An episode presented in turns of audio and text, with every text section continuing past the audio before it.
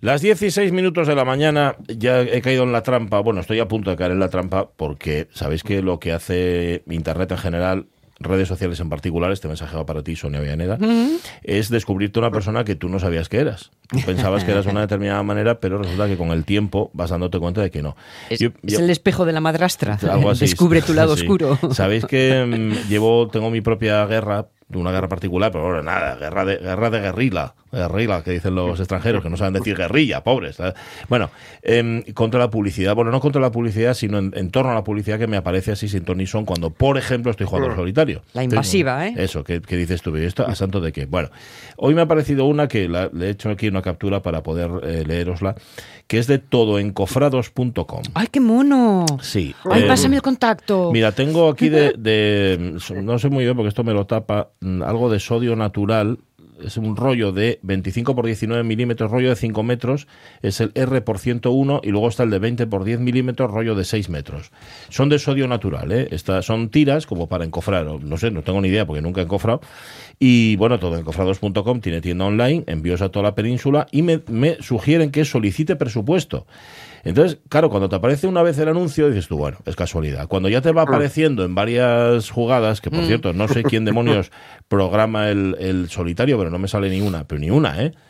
O sea, hoy en el, via- en el viaje de, de ida es que ni uno me salió, y así sucesivamente.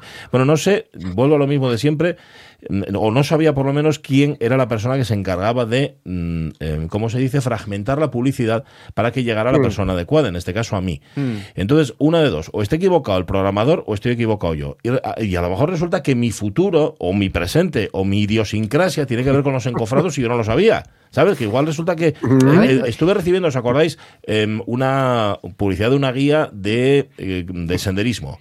De irte por Ah, monte sí, sí, caminando. sí, sí, bueno, sí. nada, también pensé, se han equivocado. Pues a lo mejor resulta que soy senderista y encofrador, y no lo sé. Oye, especialista en Eh. obras, aunque solo sea por osmosis, Ya. con todas las que con las verdad. que convives. ¿eh? Hay un Ferraya en ti. O sea, a lo mejor- Porque hay a un amigo en los Toy Story, A ¿no? lo mejor hay un Ferraya en mí. Hay Pues mira, lo estoy pensando. Igual resulta que, claro, este es el gran engaño, chavalería que nos estáis escuchando y la moraleja de esta estupidez que acabo de contar, que es que igual resulta que mm, eh, no es un engaño, igual resulta que en las redes sociales y en internet está la verdad de lo que sois o de lo que somos. Claro. Cuando realmente te van incitando hacia un punto, llevándote hacia una dirección concreta, es posiblemente porque tú ya estuvieras em, eh, dirigido o conducido de alguna manera hacia ella. Y esto no hace más que confirmarlo. Es Porque ya sabéis que la la- virtualidad ahora mismo se lleva más que la realidad. Es la mejor forma de salir huyendo de ese camino. ¿eh? Bueno. el punto rebelde es el de siempre. Ya, chica, pero cuando- Siéntate aquí, no. Pero si te aparecen 500 mensajes de sea usted encofrador, pues acaba siendo encofrador. ¿Será que te leyeron eh, eh, desde dónde pusiste el Facebook ayer? Directamente. Desde mi eh, ordenador de- no, personal. ¿Sabes? Sí, no, sí. lo digo por aquello de como va de manitas. Ya, pues igual es por eso. Bueno, igual es por eso y luego Que te hayan también, pillado. eh, como hoy tenemos con nosotros a Abel Fernández, el decano del Colegio de Economistas, Sí. para hablarnos el tema de la vivienda, Upa. estuve buscando datos sobre el tema de la vivienda y, y a lo mejor también tiene que ver todo. Igual es un totum revolutum. Es un poco todo, ¿no? Como Sí. se dice ahora. Igual es un poco todo. No lo sé, no lo sé. Sí, O el- buscaste, buscaste encofradores sexys en alguna página. A lo mejor, a lo mejor. Resulta que me, me- eh, resulta que yo pensé que encofrador era otra cosa, que era estas personas corruptas que juntan mucha pasta y la guardan. En No, el no, no, cofre. no, no, no.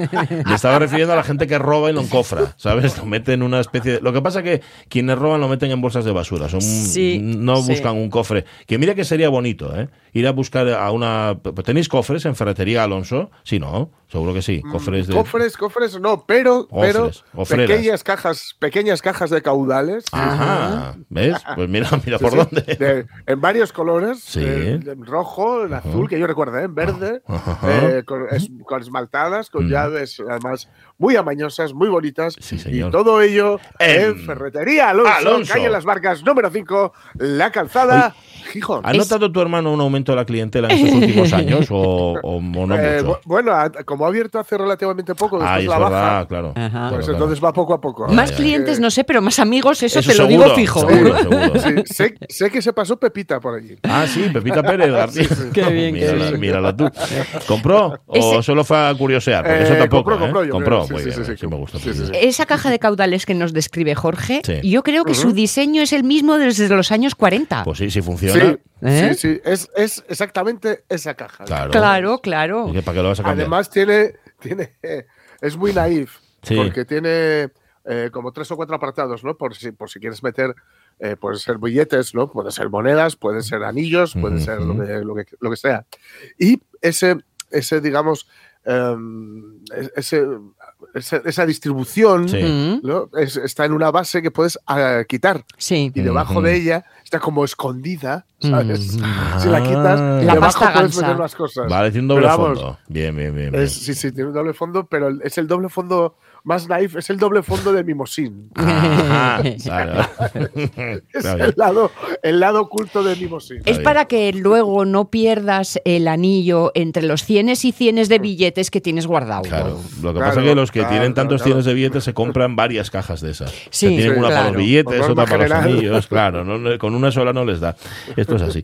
Bueno, sí, en efecto, es que hoy tenía que ver la, la pregunta del Facebook con lo que ayer planteábamos sobre el bricolaje, sobre esa pulsión manitas que tienen algunas personas, cosa que yo no he comprendido en, en mi vida. O sea, me parece, pero bueno, tiene que haber de todo. De hecho, si había un programa en televisión que se dedicaba a esto, que era bricomanía, Sí. que hubo varios, eh, yo creo, aunque el más famoso era el de Sí. Pierhoff, que era el tipo aquel de barba que salía con un peto. Sí, sí, sí. Que fíjate, no Bueno, le queda mal del todo. En todo caso, todos vascos. Todos los vascos, programas de este Y hubo sí. un héroe que se llamaba MacGyver, que también te hacía cualquier cosa con Sí, una abrelatas, pues ya me dirás tú, tiene que haber una pulsión por algo, ¿no? Mira, yo apostaría medio dedo, ya que estamos hablando Medio. de manitas. ¿eh?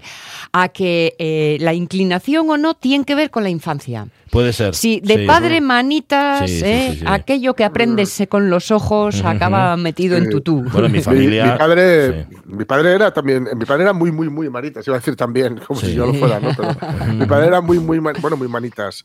Eh, no, no, eso es quedarse muy, muy corto. Yo estoy ahora mismo eh, hablando sobre una mesa Mm, eh, de, de tra- de trabajo de, Sí. de madera maciza que él construyó y detrás de mí tengo una librería que él construyó. También. Y dormí muchos años en las, Ujú. en las literas que él construyó.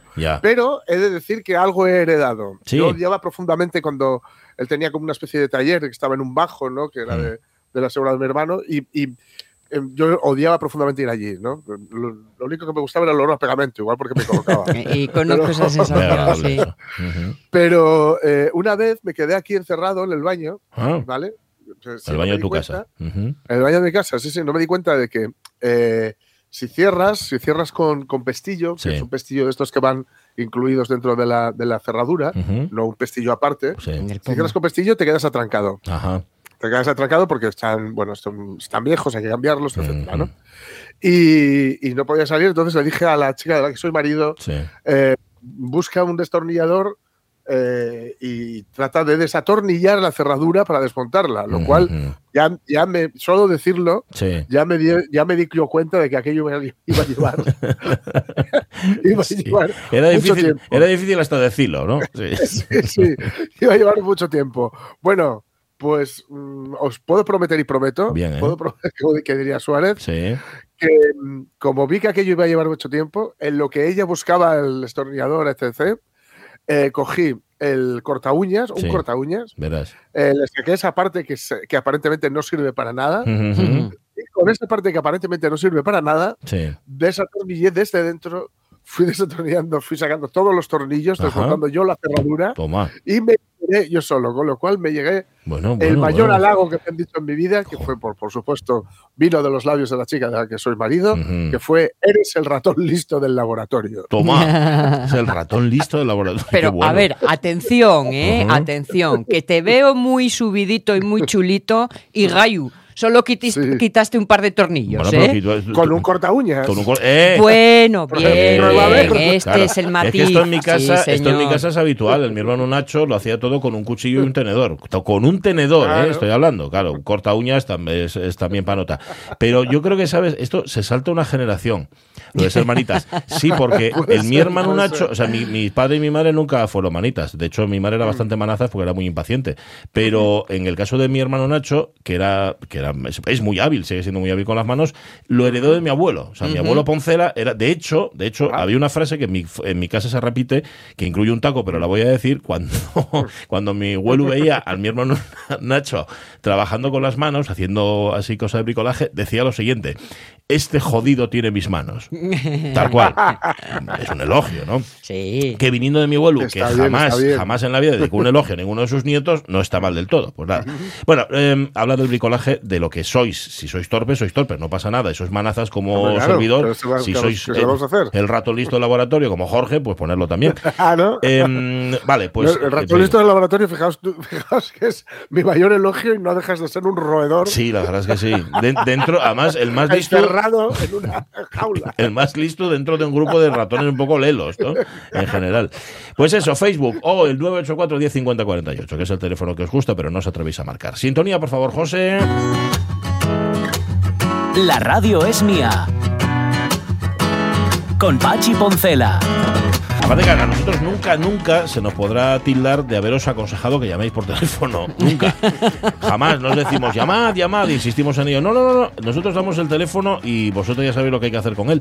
Oye, si nos em, apuras hasta todo lo contrario. Este es nuestro teléfono, pero ni lo toques. No, y también os digo que, en verdad, en verdad os digo que muchas veces eh, preferimos que nos pongáis mensajes por Facebook, por Messenger, por lo que queráis o, por Instagram. Mm, tenemos Instagram, ¿eh, Jorge Alonso? ¿A que sí? Sí, arroba, arroba la radio es. Ah, sí, porque no daba para más.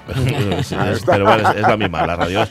Pues eso, que si queréis poner mensajes o comunicaros con nosotros, ya sabéis lo que tenéis que hacer. Y luego la dirección también de correo electrónico, que es la radiosmía arroba rtpa.es, que nunca la decimos, pero está ahí para lo que se, para, para algo, para algo está ahí. Bueno, está Sonia Villaneda, está Jorge Alonso, está José Rodríguez Pachiponcela también, hasta la una. Os prometemos emociones sin cuento, pero la primera cita de los martes.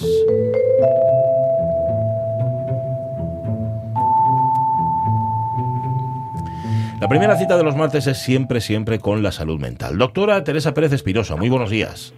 Buenos días, alegrándome estar de nuevo con vosotros. Un placer. Y con todos los oyentes. Un martes más para hablar de salud mental, para eh, prevenir, para curar, evidentemente también, para animar, para dar esperanzas y hoy vamos a hablar de las personas mayores. Ayer hablábamos con nuestra abuela postiza, doctora, nosotros tenemos una abuela postiza, nuestra abu, que es Josefina Martínez. Como no tenemos abuela, pues tenemos, nos hemos agenciado una y además muy buena abuela. Y ella me decía, nos decía una cosa, y es mm, pura energía. Es una persona muy dinámica, eh, pero mm, se vio este fin de semana ante una situación que no esperaba dice, no veas la indefensión con la que me sentí, no veas la indefensión que sentimos tanto Ramón, que es su marido, como yo. Em, vamos a hablar hoy de salud mental en las personas mayores. Cuando te haces mayor, mm, no necesariamente tu salud mental tiene que verse afectada, puede verse afectada, pero lo cierto es eso, que esa debilidad o esa indefensión es patente, es evidente. Sí, bueno, em, primero tenemos que hacer una reflexión en que el envejecimiento en España y en concreto en la región nuestra, en Asturias, es la más envejecida de Europa. Cierto. ¿Y qué significa? Eh, pues significa que por una parte es un logro que se debe pues a mucho, a mucha, a mucha atención eh, sanitaria y social, pero también es una gran responsabilidad. Es decir, tenemos unas cifras que para el 2050 el 30% de la población mayor de 65 años, que significa con las cifras de hoy más menos 18, 16 millones de personas, es decir, van a tener más de 65 años. Y por encima de mayores de 80, pues mm, eh, casi el 12%.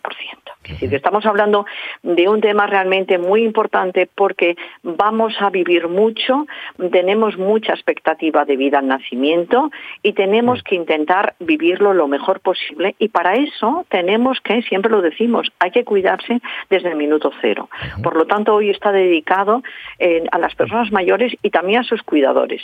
el, ah, sábado pasado, el sábado pasado, el 5 de noviembre, fue el Día Internacional de los Cuidadores, de las personas cuidadoras. Es decir, Día Internacional de las Personas Cuidadoras. Cuidadoras sobre todo de personas mayores, de personas con enfermedades mentales, con discapacidad, personas con, con grados de dependencia. Y es importante también saber que en Gijón, en la Feria Muestras, este viernes y sábado hay un congreso muy interesante, el Congreso Nor Bienestar, que lo han dedicado, y yo lo agradezco muchísimo, que lo dedican a las buenas prácticas en salud mental. Entonces, ahí hay una convocatoria muy importante y eso dice que las sociedad, no solamente sociedad en general, sino que mm, toda la sociedad científica, todo el sector sociosanitario, todos los profesionales le están dando una gran importancia a la salud mental. Por lo tanto, creo que estamos en el camino correcto, ¿verdad?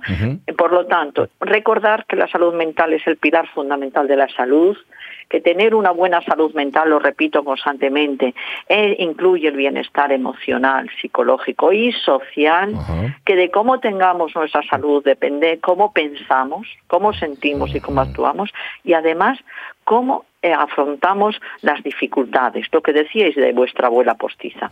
Cuando tienes una buena salud mental, eso no quiere decir que te quedes impasible, sino que puedes responder mejor ante las dificultades. Y tiene que ver también cómo nos relacionamos y cómo tomamos decisiones. Muy importante, a partir de los 60 años, la población es más vulnerable. O sea, a partir de los 60, y otras veces decíamos en, en el ranking, en la década de los 20, a los 30, son la población más vulnerable pues mayores de 60 años tienen máxima vulnerabilidad. Por eso le dedicamos hoy el, programa y se lo seguiremos dedicando. Por los próximos martes vamos a hablar pues de otros problemas, los trastornos del sueño que son muy frecuentes, ¿verdad? Y bueno, hay que tener en cuenta que más del 20% de los mayores de 60 años tienen problemas de salud mental. ¿Cuánto ha dicho, doctora? Más, más del 60%. Más del 20. Más, del 20. Vale, vale, vale. es que me parece, me parece, una barbaridad. Más del 20 ya es una cifra. ¿eh? Más del 20 es mucho, es mucho, pero estamos hablando de diagnosticados. Claro, claro, claro, claro. Eh, fijaos, doctora, que ayer mismo se publicaban cifras en Asturias de que el eh, una cuarta parte de la población tomaba ansiolíticos. Por supuesto, quiere decir, eso corresponde a una estadística ya de hace muchísimos años en que dice que uno de cada cuatro, o sea, el 25% de la población tiene, tiene problemas de salud mental. Por lo tanto, y el ansiolítico es el fármaco más, eh, más prescrito. Y siempre hago la reflexión, es decir, que los ansiolíticos no los compramos en el mercado negro, es decir, está mm, obligatoriamente precisa de una receta médica. Es decir, estamos hablando de uno de cada cuatro personas. Hay es, mm, unas cifras tremendas de consumo de ansiolíticos y de antidepresivos.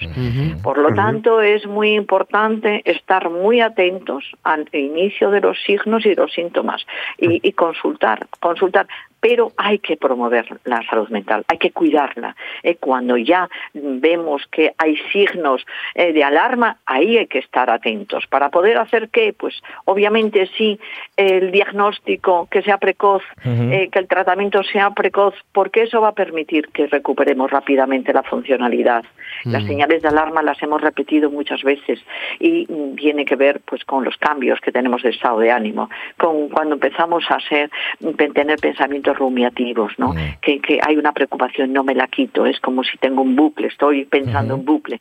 Cuando empiezo con problemas de sueño más, más, más frecuentes y que no están justificados por lo razonable de ir al baño, sino que no soy capaz y estoy con una preocupación y estoy con una angustia, todas esas situaciones, la, pérdida de apetito, la pérdida de, ganas de, de, lo que me ilusionaba no me ilusiona, en los sentimientos que tengo de inutilidad, de culpa, esas malas interpretaciones que vemos en que lo hacemos nosotros y sobre todo que observan que estamos mal tomados. Eh, ya no digo en palabras mayores las ideas de autolesiones, de, de hablar demasiado de mm, para qué, hago aquí, ¿no?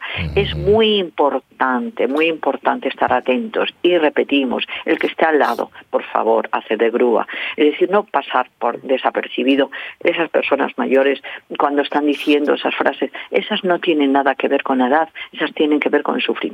Claro, ¿cuántas veces, cuando veces, doctora, casi lo asumimos como normal? Dice, claro, es que es mayor, es mayor y estas Efectivamente. Y además, y, además, perdonad, pero se nos muestran eh, en muchos casos eh, como, como la rana en el agua caliente, que como el proceso va despacito, despacito, no notas un antes y un después de forma evidente y cuando quieres abrir los ojos ya estás ante algo muy, muy intenso. Absolutamente, habéis dicho algo muy, muy importante. Es decir, cuando eh, tienes una persona persona mayor, eh, ya te vas acostumbrando, ¿no? Y lo atribuyes todo a la edad. Mm. Bueno, son cosas de la edad. No, no, no son cosas de la edad. Porque los problemas de salud mental no están en la, en la edad. ¿eh? no están en la edad, son añadidos a la edad, son mm. añadidos a la edad. ¿eh? Es decir, que se puede llegar a mayor y a muy mayor sin tener problemas de salud mental. Muy probablemente no tendremos, eh, no llegaremos sin problemas de salud física. Pero por eso es muy importante también hacer un buen diagnóstico, un buen tratamiento de las enfermedades físicas asociadas, es decir, lo que llamamos las enfermedades crónicas. Así, tengo que tener bien controlada mi, eh, tensión arterial, eh, tener el azúcar bien controlado, no descuidarme, estar ya con hipertensión, con diabetes, cuidarme los factores de riesgo cardiovasculares para no tener un ictus. Mm, es muy importante el, dolor crónico. El dolor crónico, lógicamente, en la asociación de estas enfermedades crónicas afecta a la salud mental. ¿Cómo no lo van a afectar? Porque producen a la larga pues un trastorno depresivo, producen eh, problemas de angustia, problemas de, sueño, si tienes dolores, si, si tienes insuficiencia cardíaca. Pero es muy importante, muy importante eh, pedir ayuda profesional. hay que hacer una valoración integral. Tiene que ser valorado por un médico, un médico psiquiatra, por un psicólogo, por un neuropsicólogo, por un terapeuta, mm, por un fisioterapeuta, ver la situación social por un equipo de trabajo social. Mm, todo es, en general, todo, todo lo de salud mental mm. es tratable y sobre todo mejorable. tratable, no estamos diciendo que todas las enfermedades son curables al 100%, pero todo es tratable y por tanto es mejorable. ¿Cuáles son, además, los trastornos más frecuentes? Pues los más frecuentes son los trastornos depresivos. Hablando de las cifras que nombráis vosotros, es que cuando hablamos que el 20% de las personas mayores de 60 años tienen problemas de salud mental, es que los trastornos depresivos en España tenemos diagnosticados, tenemos diagnosticados eh, tres millones y medio de, pacientes eh, trastornos depresivos. Es decir, estamos hablando de problemas eh, terroríficos. Es decir, cuando estamos hablando de, y además de los trastornos depresivos, estamos hablando de otros problemas importantes que yo quiero detenerme hoy, que es la, diferencia con la edad, que sobre todo en la edad se da lugar a malas interpretaciones, sobre todo en la familia, porque nos descuidamos, cuando vemos eh, ese bajo ánimo y esos despistes, ¿no? Y esos despistes. Y es un cuadro muy, muy importante, muy interesante para hacer un, un buen diagnóstico, que es la demencia mm, o pseudodemencia depresiva. Es decir, la demencia es una pérdida gradual y permanente del funcionamiento cerebral. Pero cuando decimos el diagnóstico diferencial de demencia o pseudodemencia depresiva, la palabra pseudo significa falsa demencia. No ah. es una demencia real, es una manifestación que ves una persona mayor, eh, que la ves baja de ánimo y por tanto supones que como tiene dolores, pues está baja de ánimo y empiezas y eso te quedas un poquito, pues eso asumiéndolo, ¿no?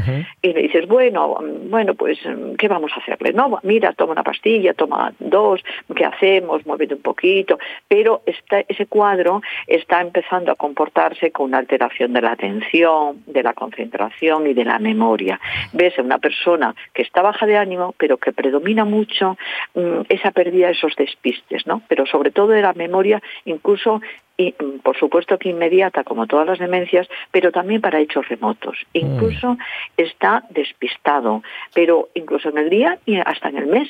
Le ves en consulta, dices, a ver, eh, eh, ¿en qué día estamos? Bueno, por supuesto, yo no, no empiezo por el día, porque eso casi todos o muchos eh, estamos despistados, ¿no? Pero sobre todo, pero es porque no te interesa, o sea, como no trabajas sobre todo, pues no, no, te, no te importa, ¿no?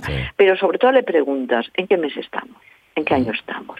Y te llama la atención que te miran sorprendidos porque en realidad no se acuerdan, no mm. saben en qué mes estamos. Le preguntas qué ropa llevas, esta ropa de qué es, mm. es de verano. ¿Y qué impresión da? Pues nos puede dar la impresión que esa torpeza mental, esa desorientación, esa pérdida de memoria, incluso, ya no digo solo lo que has comido, sino cosas de cuando te has casado, que eso lo normal en las demencias, todo el mundo, las cosas importantes se acuerdan perfectamente, los mm, hechos remotos. Pues, ¿qué está ocurriendo? Pues es una, un cuadro depresivo, es un cuadro depresivo que ha pasado desapercibido y como se produce en una persona mayor de mayor de 60 o 65 años, que em, pues y la, sintomatología es muy simil, es similar a un inicio de demencia, pues nada, lo dejamos ahí sentadito y no y no corremos rápidamente a consultar, porque es increíble, pero los seres humanos, sobre todo que todo el mundo es bueno y quiere a sus, a sus familiares, que eso nadie lo duda, cómo toleramos los síntomas emocionales, o sea, cómo mm, los toleramos, pero no toleramos mm, que se caiga o que mm. esté sangrando, no toleramos pues que está triste o que tiene angustia o que no duerme y lo vamos tolerando. Eso sí, cuando ya empieza que no se acuerda ni dónde está la cocina o ni como tú en qué mes estamos o si va a empezar la Navidad o es la primavera, entonces sí, pero ¿qué ha pasado? Que hace mucho tiempo, hace meses, en mínimamente ya empezado ese cuadro depresivo. Por lo tanto, es muy importante porque lo que decimos es tratable y además en la mayor parte es curable. Y es y la precocidad es fundamental porque la precocidad hace que puedan recuperar la funcionalidad lo antes posible.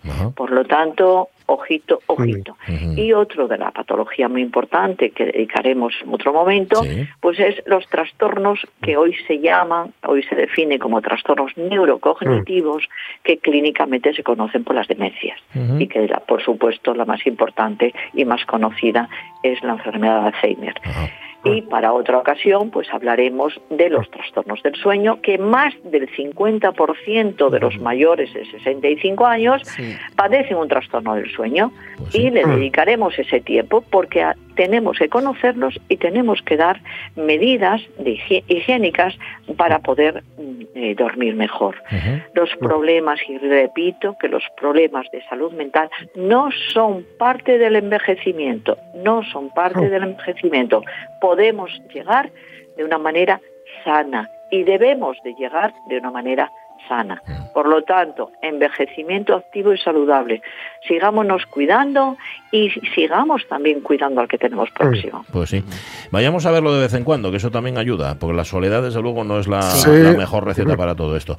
Em, déjeme que me quede con lo que anunciaba, doctor, al principio de este espacio. Cuarto Congreso Norbienestar. Va a ser este fin de semana, el viernes, y el sábado. en la Feria Muestra. Correcto. Buenas prácticas. estaremos y tendremos la suerte de que, bueno, estaré, eh, yo tendré una ponencia y, bueno, nos han invitado, cosa que es importante, ¿verdad? Estar allí y además con muchísima, muchísima eh, audiencia porque eh, participa mucho del sector sociosanitario, profesionales, de centros residenciales. Es importante, es muy importante seguir hablando por la buena salud mental. Nosotros lo haremos el martes. Doctora Pérez Espinosa, muchísimas gracias, un abrazo buena semana y un abrazo gigante. Buen día, buen día. Un abrazo. Qué importante lo de dormir. Qué bueno que mm. aborde la doctora esta situación porque es que además afecta directamente a la salud emocional. Causa y consecuencia. Exacto, a la vez, consecuencia de algo y causa de, males mayores. De que se enrede más. Pero voy, voy, a quedarme con eso que he explicado. Una depresión, si te saltas la depresión, mm, solamente abordas la demencia, pero es que esa supuesta o pseudo demencia es consecuencia de algo que no se vio antes. Claro. El problema en muchos casos es que estamos hablando de personas mayores.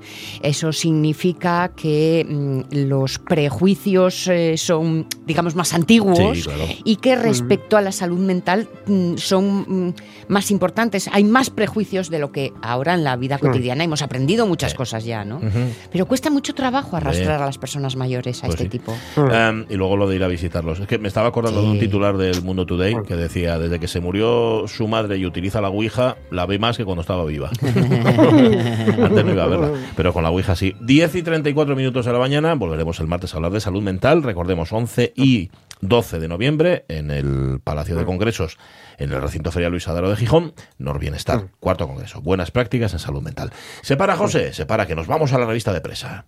La radio es mía. Bueno, chavales, vamos a tomar aquí un bermutín y luego entramos para adentro y a comer de madre. Y digo, este tío que está organizando el ocio y estableciendo cómo va a ser la diversión, solo puede ser Luis Enrique. Con Pachi Poncela. Que entró en cocina, creo también. Bueno, chavales, vamos. Picáis una guindillina ahora con los callos.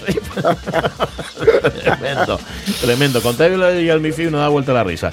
Bueno, em, revista de prensa de este 8 de noviembre, titulares que ha seleccionado, como él solamente sabe, Jorge Alonso y que hoy también empieza por fútbol. Vamos ya. Sí. Jürgen Klopp carga contra el Mundial de Qatar y lanza un mensaje a la prensa. Fernando Galindo, un admirador, un esclavo, un amigo, un siervo. Ajá.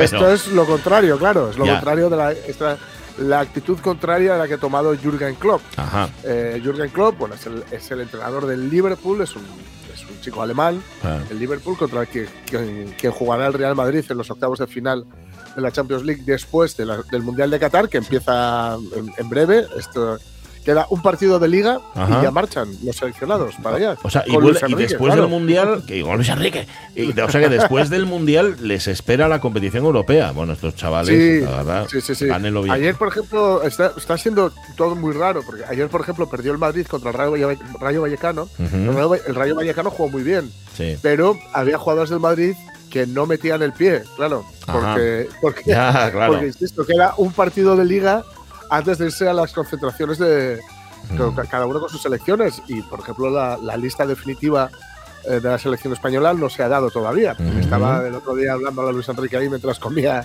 eh, el pote, ¿no? Ajá. Entonces, eh, ¿qué ¿pero qué es lo que ocurre? Que le han preguntado a, a Jürgen Klopp. Jürgen Klopp es un tipo muy, muy bien, muy, muy bien abuelado, ¿vale? Sí. y, y dice que, mm, que él no entiende nada. Que, que no entiende nada por, por esto de cortar eh, las, las temporadas, eh, la temporada así a la mitad. Y sobre todo, sobre todo, dice que nadie ha pensado en los trabajadores, ha habido muchas oportunidades para denunciarlos, pero mucha gente ha ganado dinero por razones equivocadas. Todos somos culpables, dicen Mm. ha anunciado Klopp. Dice que em, eh, llevamos 12 años mirando para otro lado porque es cuando comenzó el, proceso eh, mediante el cual pues Qatar ha sido, digamos, elegido como sede del Mundial. Y la verdad es que también ha lanzado un par de darditos porque es que no olvidemos que la anterior fue en Rusia. Sí, es verdad. Es que van, van, ¿verdad? De mejor en, pe- De de oca en mejor, en mejor, sí. Sí, señor, de Claro, Guatemala. es un poco De bueno en Corea mejor. del Norte calienta que sales, ¿sabes? Sí, sí, sí, sí, sí. Qué valor. Pero bueno, ven, claro, está claro, donde hay negocio, donde pueden Claro. sacar tajada y eso, y, ate- y Porque- atesorar, o no, como decíamos antes, encofrar. Sí, encofrar, sí, Encofrar, sí. Eso correcto. es. Porque Eso generalmente los es. mundiales fueron siempre en verano, ¿no? Sí, sí, Pues sí. sí. vale, sí, vale. son siempre, son siempre en verano. A ver, hemos de decir también que, que a nosotros nos, nos, nos suena todo esto muy raro, muy raro, muy raro, pero hay países donde el mundial en verano, en nuestro verano, ¿vale? Les cortaba la temporada también. Mm. Porque, Ya. no- porque el Claro. verano no es el mismo en todos los lados. Claro, sí, sí, sí, tienes razón, sí, sí. Entonces, en, en otros lados, eh, en, en otros lares, en, otros, en otras zonas del Ecuador, ¿vale? El- el mundial en nuestro verano también les cortaba la temporada. Lo que pasa es que es la primera vez que ocurre en el occidente, Sí. en el occidente capitalista. Ajá, ¿no? correcto. Y los- pero, pero en realidad Jürgen Klopp va, pues bueno, por lo que ya hemos comentado muchas veces, las muertes eh, de, los, de los trabajadores, los que están precisamente encofrando por ahí por, Sí, o estaban encofrando por ahí por, por Qatar y también en las situaciones. Va a ser un mundial de los de mm, que no pase nada. Ya. ¿eh? Ujú. de los de que no pase nada, pero ya hemos dicho también aquí en alguna otra ocasión que mm, a España se le dio un mundial cuando estaba todavía la dictadura, lo que pasa es que cuando llegó en el 82 ya no estaba la dictadura, Ujú. y Argentina ganó su primer mundial con, con la Escuela de la Mecánica de la Sí, Armada señor. torturando y matando 78. a la vuelta de la esquina del Cierto. estadio donde se jugaba la final. Así es. O Sí, sí, sea sí, que sí, la FIFA lleva haciéndolo mal sí. Ujú. un montón de años.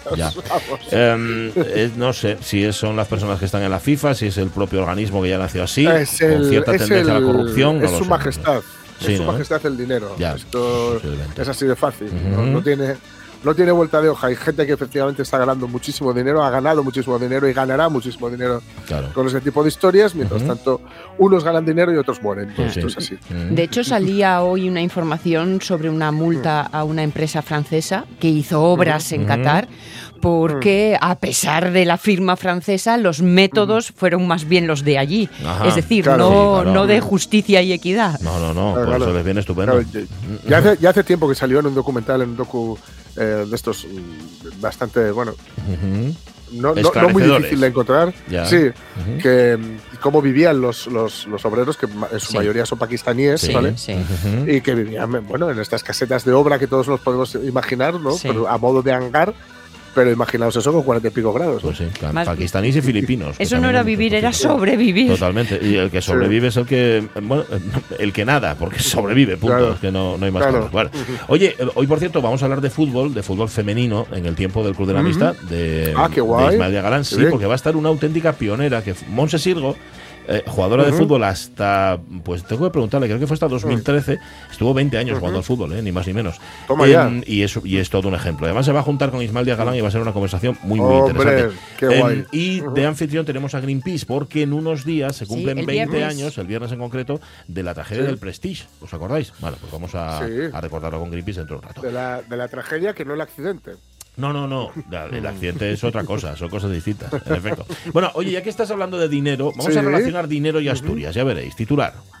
Asturias, paraíso millonario, dos puntos. Sus ricos son más ricos que la media. If I were a rich man, yabba-dibba-dibba-dibba-dibba-dibba-dibba-dum. all day long I Bueno, parece ser que por fin voy a entender por qué hay tanto Porsche, Porsche, Sí. Cayenne circulando por las calles de Asturias, porque yo de verdad mm, a mí no me da, o sea, a mí no me llega, no me Pues llegan sí, ni de pues perros ni sí, de ¿sabes? entendederes. O sea que somos más, los ricos son más ricos aquí que, que en otros sitios. Sí, sí, sí. Salía, ha salido Forbes, el ranking de Forbes, ¿no? El ranking que edita la revista Forbes, eh, donde bueno, salen los, los más acaudalados de- del país. eh, que por cierto, mm, casi siempre, con unas pocas variaciones en los puestos, son los mismos nombres. Sí, sí. Pero es más, es más, en el caso de España, bueno, en realidad pasa en todos los sitios, ¿no? Pero Ujú. em, los apellidos siguen siendo los mismos desde a- a- antes de los 40 años, ¿no? O desde los, los 40 años, que diría Forges, refiriéndose a la, a la dictadura. Hay un libro de, eh, ¿cómo se llama este historiador? Creo que es Casanovas, eh. Julián Casanovas, Sí. donde explica cómo em, las fortunas que se hicieron durante el franquismo son las mismas fortunas que, que, se, Ujú. que se mantienen en lo alto de estas listas después del franquismo. ¿no? Sí, sí. El- y es que, como dice la noticia, en lo de ser rico hay muchas variantes. La mayoría lo son de cuna y por herencia. Unos pocos por méritos propios, algunos por esfuerzo y otros por un pelotazo a tiempo. Ajá. Así que, bueno, desgraciadamente, em, bueno, tenemos los ricos más ricos de la media, Sí. pero, pero lo, que, lo que abunda son fonsiempres. Sí, los fonsiempres. Mm. Y los que eh, aspiran a convertirse en fonsiempre. Es decir, a- el Sí, dinero también. obtenido a través de lo que sea, del esfuerzo o del pelotazo, muchas veces Sí. les convierte ya en, un- en esa aristocracia, ¿verdad? Eso que es. de otra manera. Luego los del dinero viejo les miran mal, ¿eh? También hay muchos de dinero viejo que tienen Sí. pufos viejos Sí, sí, sí. y miran mal Sí. a los que llegaron nuevos. Pero bueno, eso es otra historia que a esto, nosotros nos esto, no es, esto no es nada nuevo, No. O sea, quiero decir, es la, la lucha de clases de, todo, de toda la vida. Sí. Y no olvidemos que Warren Buffett, el- citemos de nuevo la Venga. famosísima frase de Warren Buffett, Warren Buffett, que no es sospechoso precisamente de ser miembro del Partido Comunista, No. el tipo, aunque mm, es un, ha, él ha donado mucho dinero, etcétera, etcétera, pero ya sabes que a veces donar dinero es simple y llanamente para perpetuar la herida, También, pero eh, él decía, por supuesto que hay una lucha de clases y la mía va a ganar. totalmente. sí, sí, sí. Y aquí en Asturias más. A mí me gustaría saber si, si los ricos son más ricos que la media. A mí me gustaría saber cómo son los pobres. mm, Sí, ¿eh? posiblemente también más probes que la media. Claro, porque Las diferencias al final, sí, sí, se, se estiran como el chicle. Claro. si me llevo Claro. las alas de tu medio pollo, pues es lo que pasa, ¿no? Pues sí, claro. ¿Quién come el pollo no come el pollo entero? Mm. Bueno, em, pues nada, un saludo a todos los ricos que no nos van a estar escuchando, porque escuchan otras cosas. No están escuchando la radio mía. Venga, el tercer titular, vamos a por él. ¿Buscas tus síntomas en Google? El problema es que uno encuentra lo que quiere encontrar. Yo creo que la vida está dividida en lo horrible y lo miserable. Ahí está. Ahí Tú está. buscas y dices, yo que soy horrible o miserable. Sí, Ahí señor. está. Y dice que en el año 2022 conviven en la sanidad médicos que comenzaron a ejercer sin Google Ujú. con doctores que se criaron bajo la influencia del buscador. Ajá. Bajo la influencia del buscador que luego le quitaron en la escuela de medicina, por supuesto. Sí, claro. Porque ya sabéis que Google efectivamente eh, vas, a, vas a dar, vas a estar malo siempre. Ujú. Mm. Si te pones a buscar el doctor Google, vas a estar malo siempre. muy probablemente vaya a encajar con lo que tú crees que tienes, Claro. con lo cual puedes acabar como Woody Allen en desmontando a Harry diciendo aquello de que las dos palabras más bonitas de este mundo no son te quiero, sino es benigno. Es benigno. Lindo. Y eh, como siempre recuerdo eh, lo que le ocurrió a mi amigo Dani, que mm, se puso a buscar todos sus síntomas, los mezcló, eh, ¿vale? Los agitó en Google y lo que le salió a mi amigo con O es que tenía menopausia. Ajá. bueno, mientras que no le salía que estaba embarazado, ya. Sí, sí. ¿No? Así que, en fin, no busquen en Google si tienen algún problema médico, pues busquen en la, en la en fin, en, en el sistema de salud Sí, sí. que tenemos. Más bien, más bien. Eh, por cierto, dice Lojar, a ver, Pachi, ¿cómo que no escuchamos la radio mía? Bueno, siempre hay excepciones, ¿eh? En el mundo de los ricos excepciones, riquísimos, Y ahora que citas tú a los. A Pero lo los... haz para disimular nada más. Totalmente. Ahora que citas todos los médicos, bueno, nada, déjame, Sí. porque es que ahora ya lo encontré. Me van hoy las redes sociales y- como el páncreas, exactamente igual. Dice, pregunta María Gómez, oyente de la radio mía, a mí me gustaría saber a qué tipo de consulta acudir cuando se presentan, se hace referencia a la que nos contaba la doctora hace un Sí, momento, sí. estas situaciones Sí. en personas mayores que también está exponiendo la doctora. Porque ni médico de cabecera ni neurólogo privados para agilizar la cita y abonando un importante precio, al menos mi experiencia la de amigas con sus madres es esta. Nos preocupa la situación, pero no nos encontramos impotentes, ya que vas a consultas y los profesionales lo único que prescriben son pastillas Claro. Sí. y ellos mismos lo achacan a la edad. Y nos pide disculpas por hablar de otro tema distinto. Eh, Mar- María, el No, Facebook no, está abierto para eso y para lo que quieras. Y es un tema súper importante, no en vano va a tener Totalmente. semanas de atención. Es que eh, esto de no, no, si es normal, si es la edad, lógico. ¿Cómo, cómo va a dormir? Sí. ¿Cómo quieres que duerma? Sí. Y encima estás sola. Claro, normal, normal que le pase esto. Pues no, normal. La verdad es que no. Bueno, ¿Qué vas a decir? No, no, no. Ah, Eh, vale. me- me- sí, sí. ¿Qué me- va? ¿Tienes problemas pero me auto Eh, ya, ya, ya. metabolizo Totalmente, a mí vale. misma. 10 y 47 minutos de la mañana. Gracias, Jorge Alonso. Luego seguimos con la revista de presa, pero ahora es que tenemos que irnos a Viles.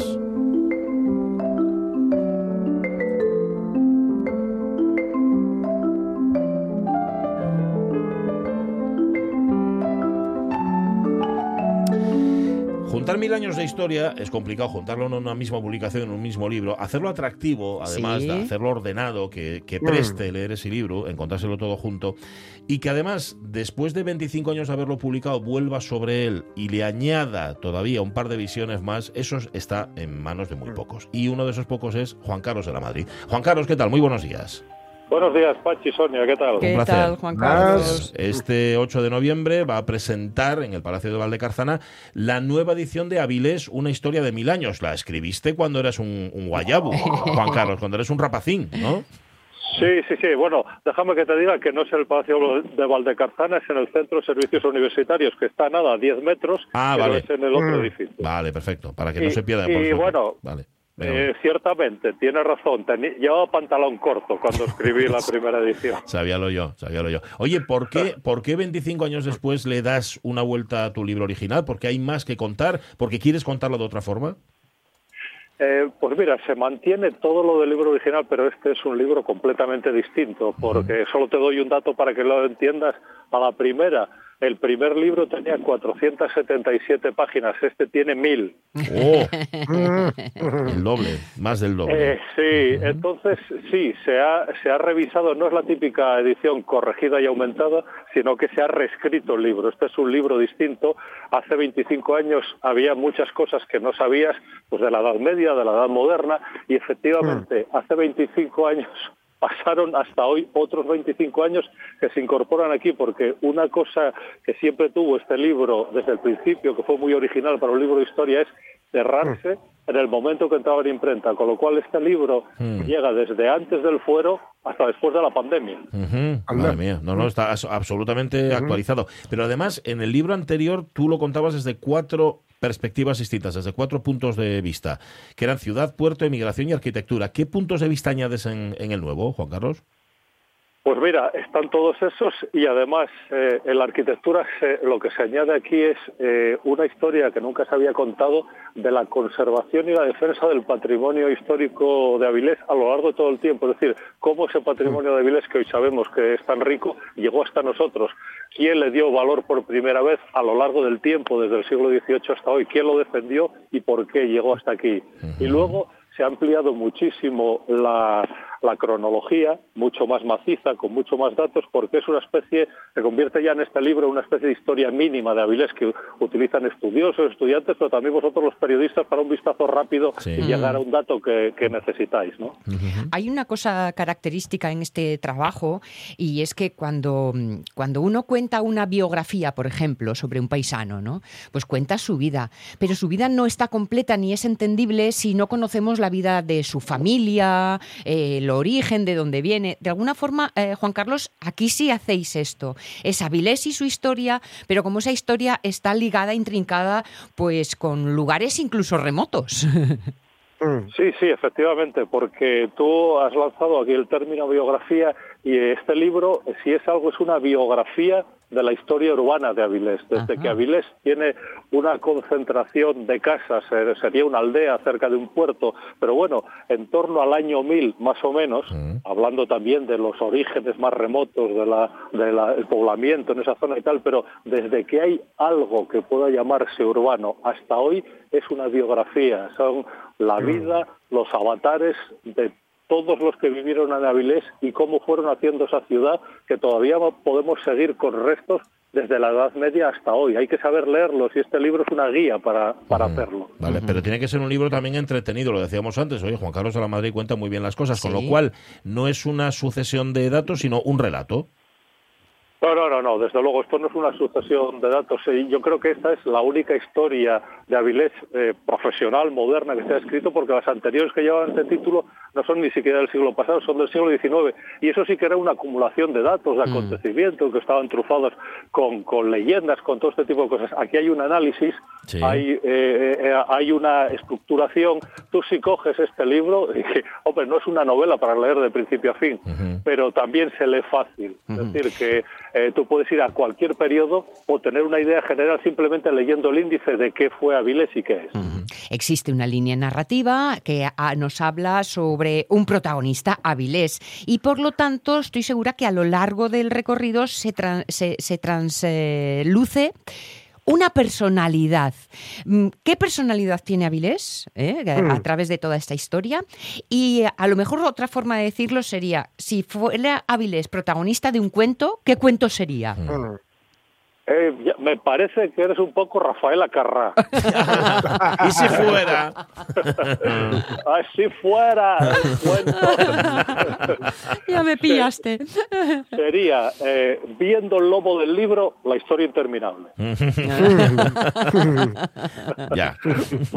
Sobre todo para mí, porque podéis imaginaros, ya este es el vigésimo libro que yo presento. Eh, no digo que sea ni mejor ni peor que ninguno de los otros, pues otros todos son muy distintos en intereses, en objetivos, etcétera, etcétera. Pero este es algo más que un libro, es un proyecto vital que lleva media vida acompañándome. Entonces, eh, creo que hemos envejecido juntos, sobre todo yo, porque él ahora ha vuelto a nacer. Está más Sí. joven. Está más joven. Un libro que además cuenta con muchas ilustraciones, eh, eh, referencias, Santos. mapas, santos, sí. Que eso, que eso para leer un buen cuento es muy importante, ¿eh? Eh, pues sí, mira, tiene eh, también tiene el doble de santos que la primera edición hace un cuarto de siglo y son 330 ilustraciones, Sí. Tiene ilustraciones en blanco y negro, pero tiene cuadernillos centrales en color y además tiene ilustraciones que nunca se publicaron. Por ejemplo, eh, se publica aquí por primera vez la que seguramente sea la primera imagen, la primera panorámica de la Villa de Avilés, hecha desde el otro lado de la ría, desde, desde la derecha, y es una guada en color de Pedro Groyer, hecha en 1783. Caray. Jo, pues, vamos. No la Uf. conocíamos. No, no, pues fíjate. Oye, pero no le has contestado a Sonia. Hay una cosa a la que no has contestado, Juan Carlos. La y no- personalidad. es que te quieras, claro, no es que te quieras Ah, evadir, sino ah. que a lo mejor igual se te ha olvidado. Claro, has vivido con esta obra, bueno, llevas viviendo en Avilés, eres Avilés de alguna manera. ¿Cómo es Avilés? ¿Qué, qué, qué- qué carácter tiene como ciudad? Hombre, pues a, a eso hay una respuesta en, en ese himno eh, no oficial de Avilés, que es la ciudad más hermosa y galante y tiene comodidades de una ciudad grande y todo ese tipo de cosas. Avilés es una ciudad que está todo el tiempo al borde de ser ciudad y de no serlo. Mm. Es decir, siempre fue una villa, una, una villa importantísima y eh, a mediados del siglo XIX se convirtió en una no ciudad. Ajá. Es decir, cuando quiso ser ciudad se convirtió en una no ciudad porque tenía el valor económico, demográfico Sí. y todo lo que tú quieras para ser una ciudad, pero no tenía servicios, traza urbana ni nada de eso. Cuando llegó la democracia se tuvo que reinventar con nuevos ayuntamientos, nuevas inversiones y todos los servicios que nunca había tenido y ahora Avilés es una ciudad con un casco histórico que siempre había tenido, pero ahora está cuidado, peatonal, con, eh, con parques eh, con una densidad enorme por habitante, todo este tipo de cosas. Pero nos encontramos con un nuevo problema que hace que saltes de un lado o del otro de- del filo de la navaja y es que el problema demográfico Claro. hace que Avilés pueda llegar a perder otra vez el estatuto de ciudad simplemente a ojo. Sí. Eh, esto es un problema asturiano, lo sabéis perfectamente. Sí, sí. Eh, Como sigamos así, los asturianos seremos una especie en extinción. Pero de las, de Totalmente. las tres ciudades, Avilés es la que lo está acusando más y más deprisa. y la que tiene menos opciones a crecer, también, también es cierto. Digo, digo a crecer eh, de, de forma espacial, ¿no? Sí, bueno, eso, eso es por un problema que también puede explicar un poco la historia y cómo es Avilés. Avilés es un concejo imposible desde el punto de vista eh, eh, espacial. Es decir, tiene una gran cantidad de, de, eh, población y de recursos económicos y tal en un, en un concejo pequeñísimo, el segundo más pequeño de Asturias, pero funciona como una comarca que es lo que fue el antiguo Alfoz. Si tú te fijas en concejos grandes asturianos, Gijón, eh, Oviedo, Llanes, sin ir más lejos, conservan toda la traza medieval. Avilés no la conservó, pero claro, eh, si alguien se está bañando en Salinas, no piensa que eso no sea Avilés. Si Claro. va a pasear a Illas, Claro. no piensa que está en otro sitio. Bueno, Eso que, que para todo el mundo es natural en toda la comarca, tendría que ser natural desde el punto de vista administrativo. También, claro. Claro, lo que pasa es que ahí, uy, qué complicado. Yo más de uno que le digo lo de Avilés y comarca, eh, frunce el focico, ¿eh? No pienses. O sea, está asumido, pero igual administrativamente había que ir un pasín más adelante, ¿no? E- Es una idea que se reparte por otros puntos de Asturias. Ayer que hablábamos de nuestros 78 concejos, bueno, a lo mejor para una tierruca como la nuestra, 78 Igual son, un número son un poco muchos, elevado. Igual son muchos, sí, señor. Bueno, oye, una pregunta te quiero hacer. ¿Y ese espíritu de Avilés, en qué momentos de su historia estuvo a punto de perderlo? ¿O, o nunca? Nunca lo perdió. Avilés siempre fue Avilés. No, no, sí, sí, yo creo que Avilés eh, siempre fue Avilés, tiene, yo creo que tiene un eh, muy acusado, eh, una, una personalidad muy acusada, tiene tradiciones muy viejas, tiene piedras muy viejas que están colocadas ahí desde hace mil años. Nunca lo perdió, lo que pasa es que Avilés tuvo que reinventarse constantemente. ¿eh? Y entonces, eh, donde yo creo que estuvo más en riesgo de perder eh, la esencia fue cuando, con la llegada de Sidesa, Avilés creció, bueno, se duplicó en una década dos veces. Entonces llegaba gente eh, que no conocía Avilés, lógicamente, que hubo muchos problemas de adaptación porque es una ciudad muy estrecha para contener esa avalancha de gente, pero también eso, que fue eh, un problema enorme. En poco tiempo, en poco tiempo se acabó eh, y se y se adaptó una ciudad que era nueva, que tuvo que ser mixta, que es de alguna manera eh, mestiza también hoy, pero que tiene parte de esto más antiguo y parte de lo más moderno. Yo creo que este libro intenta reflejarlo todo. No es una historia localista, es una historia que intenta buscar el, el sitio de Avilés en, en España, en el mundo, y ir de lo, de lo universal a también lo particular para explicarnos cómo somos. Ujú. Hoy se presenta al ladín del Palacio de Valdecarzana. ¿Cómo se llama el sitio, eh, Juan Carlos? Centro de Servicios Universitarios, que no se despiste nadie, Vale, vale. los esperamos. Eso es. ¿A qué hora? ¿A qué hora exactamente? A las 8 menos cuarto, A las ocho. 19.45. Vale, en primera convocatoria. Perfecto. Y después de este momento, que nadie enseñe ni una foto nueva ni un dato No, más ¿eh? porque- a Juan Carlos de la Madrid. Porque si no, dentro de 25 años, 2.000 páginas de historia de Avilés. Un abrazo, Bueno. Juan Carlos. Un abrazo, muchísimas gracias. Cuídate abrazo. Ya lo veo, Chao, eh, chao. haciendo la tercera parte del Hombre, libro. Dentro de 25 hombre. años y nosotros entrevistándolo. Ojalá, Eso- ojalá Eso va a ser sea. lo mejor de todo. Bueno, eh, ya veo por allá nuestro decano, el decano del Colegio de Economistas, que viene para esta segunda hora de la radio mía. Ay, para hablarnos de la vivienda. Ya le gustaría traer, traer buenas noticias, pero me parece que no. Bueno, lo contamos después. Después, como siempre, de las noticias de las 11. Va.